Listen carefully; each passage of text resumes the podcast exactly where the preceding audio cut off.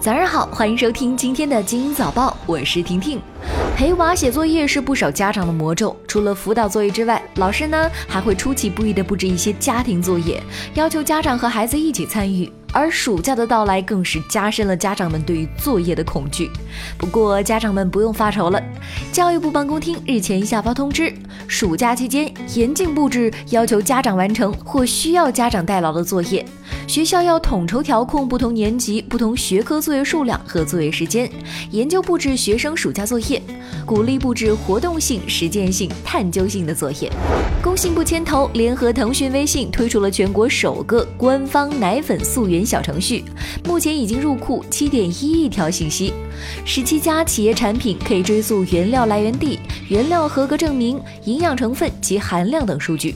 此外，还建立了微信公众号辟谣机制，对不实信息快速举报和处理。借助微信最新开放能力，快速推动消费品行业物联网普及。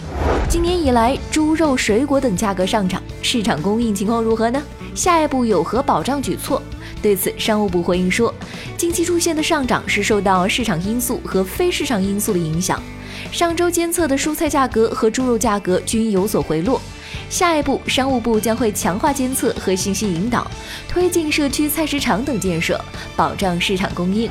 北京市城管委日前透露，北京将推动垃圾分类立法，罚款不低于上海。但北京的垃圾分类标准与上海并不完全一致，分为厨余垃圾、有害垃圾、其他垃圾及可回收物。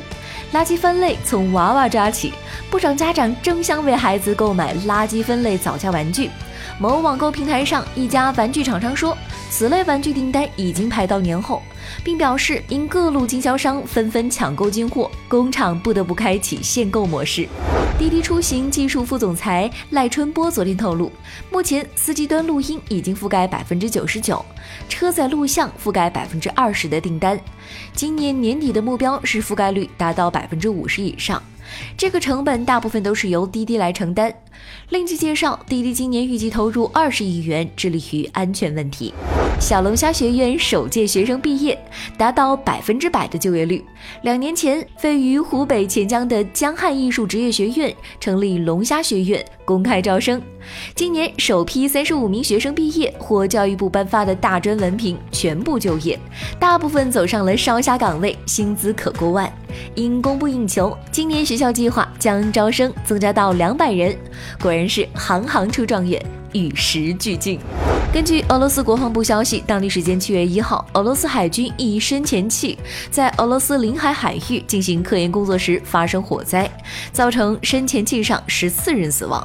目前火灾已经被扑灭，深潜器已返回北莫尔斯克海军基地。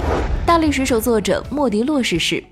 六月二十九号，阿根廷幽默漫画大师莫迪洛逝世，享年八十六岁。他的漫画以大鼻子矮冬瓜的形象为主，他也是著名的动画《大力水手》的作者。莫迪洛的作品早在二十世纪九十年代就引入中国，深受读者喜爱和好评。他曾说：“我的第三次重生在中国。”根据美国最新研究报告《失眠调查二零一九》显示。百分之七十八的成年人会因为财务问题、人际关系等问题失眠，其中三十九到五十四岁的人群受财务问题影响最为严重，百分之六十四因为财务问题失眠，而二十八岁至三十八岁的千禧一代次之，有百分之五十八因为贫穷无心睡眠。你是这样的吗？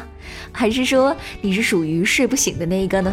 今天的精英早报就到这里，祝你度过美好的一天，我们明早见喽。